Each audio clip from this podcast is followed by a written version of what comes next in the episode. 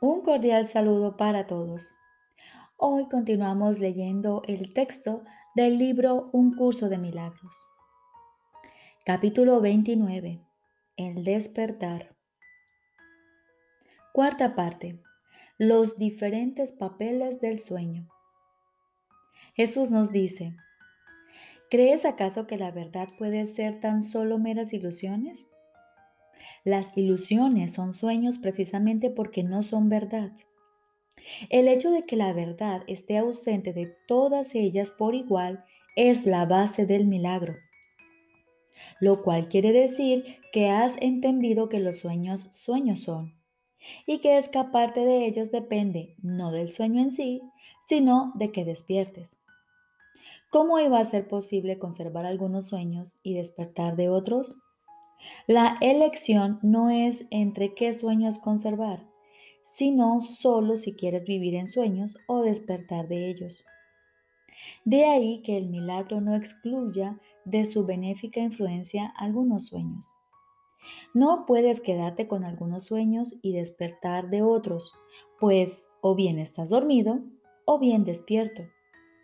Y soñar tiene que ver únicamente con una de estas dos posibilidades.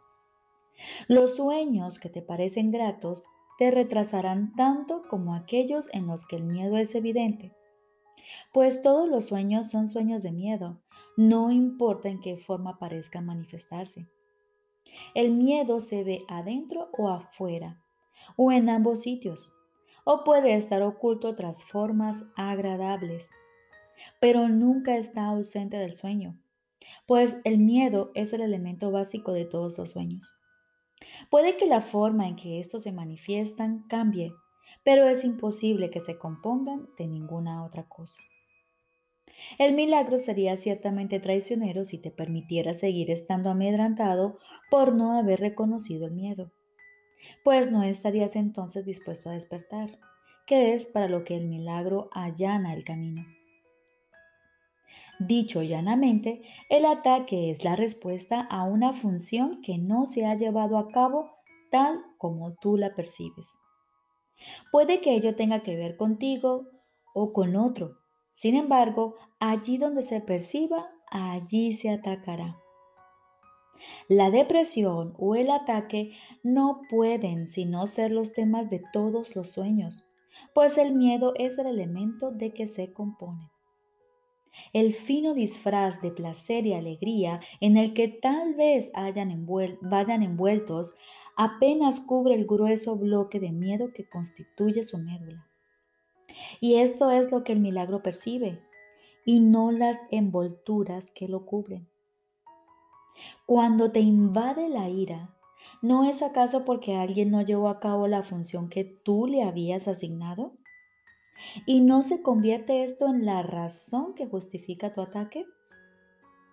Los sueños que crees que te gustan son aquellos en los que las funciones que asignaste se cumplieron y las necesidades que te adscribiste fueron satisfechas. No importa si esas necesidades se satisfacen o no, o si, o si son simplemente algo que se desea es la idea de que existen lo que produce miedo. Los sueños no se desean en mayor o menor grado. Simplemente se desean o no se desean. Y cada uno representa alguna función que tú has asignado a algo. Algún objetivo que un acontecimiento, un cuerpo o una cosa debe representar y alcanzar por ti. Si lo logra, crees que el sueño te gusta. Si fracasa, crees que es triste.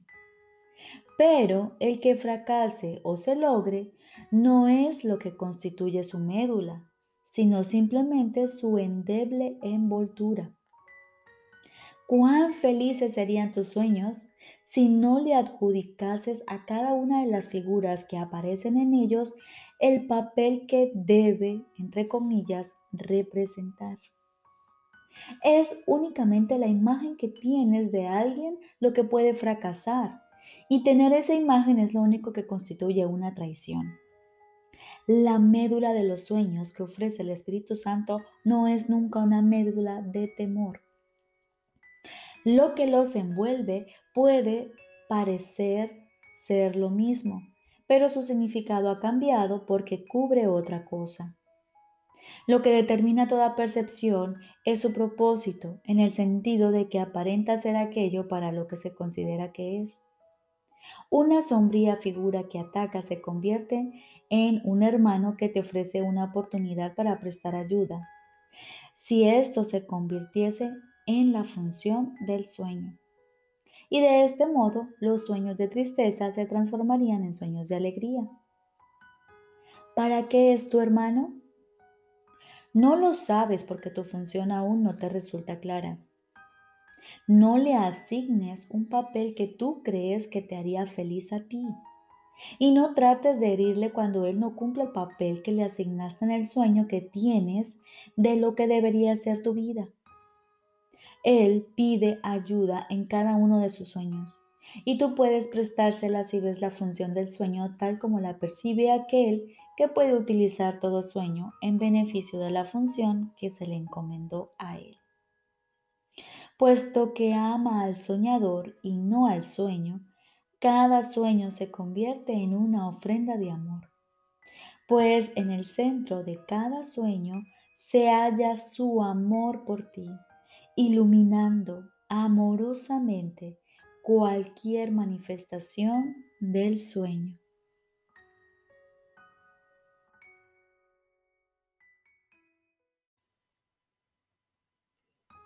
Primer tema especial.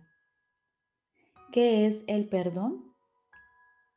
Jesús nos dice, el perdón reconoce que lo que pensaste que tu hermano te había hecho en realidad nunca ocurrió. El perdón no perdona pecados, otorgándoles así realidad. Simplemente ve que no hubo pecado. Y desde este punto de vista, todos tus pecados quedan perdonados. ¿Qué es el pecado sino una idea falsa acerca del Hijo de Dios? El perdón ve simplemente la falsedad de dicha idea y por lo tanto la descarta. Lo que entonces queda libre para ocupar su lugar es la voluntad de Dios. Un pensamiento que no perdona es aquel que emite un juicio que no pone en duda a pesar de que es falso. La mente se ha cerrado y no puede liberarse.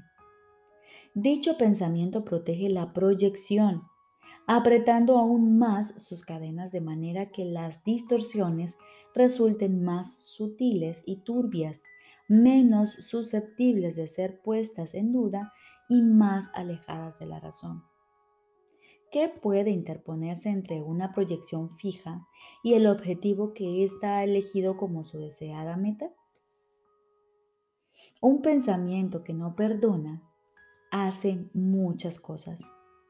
Persigue su objetivo frenéticamente, retorciendo y volcando todo aquello que cree que se interpone en su camino. Su propósito es distorsionar, lo cual es también el medio por el que procura alcanzar este propósito. Se dedica con furia a arrasar la realidad sin ningún miramiento por nada que parezca contradecir su punto de vista. El perdón, en cambio, es tranquilo y sosegado y no hace nada. No ofende ningún aspecto de la realidad ni busca tergiversarla para que adquiera apariencias que a él le gusten. Simplemente observa, espera y no juzga. El que no perdona se ve obligado a juzgar, pues tiene que justificar el no haber perdonado. Pero aquel que ha de perdonarse a sí mismo debe aprender a darle la bienvenida a la verdad exactamente como esta es. No hagas nada, pues, y deja que el perdón te muestre lo que debes hacer a través de aquel que es tu guía, tu Salvador y protector, quien lleno de esperanza, está seguro de que finalmente triunfarás. Él ya te ha perdonado, pues esa es la función que Dios le encomendó. Ahora tú debes compartir su función y perdonar a aquel que Él ha salvado, cuya inocencia Él ve y a quien honra como el Hijo de Dios.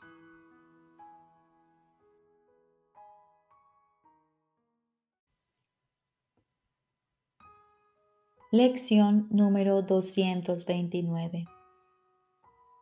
El amor, que es lo que me creó, es lo que soy. El amor, que es lo que me creó, es lo que soy. Busco mi verdadera identidad y la encuentro en estas palabras. Soy amor, pues el amor fue lo que me creó. Ahora no necesito buscar más. El amor ha prevalecido. Ha esperado tan quedamente mi regreso a casa que ya no me volveré a apartar de la santa faz de Cristo. Y lo que contemple dará testimonio de la verdad de la identidad que procuré perder, pero que mi Padre conservó a salvo para mí. Padre, te doy gracias por lo que soy, por haber conservado mi identidad inalterada e impecable en medio de todos los pensamientos de pecado que mi alocada mente inventó. Y te doy gracias también por haberme salvado de ellos. Amén. Y ahora aguardamos silenciosamente. Estoy seguro de que Él te hablará y de que tú le oirás.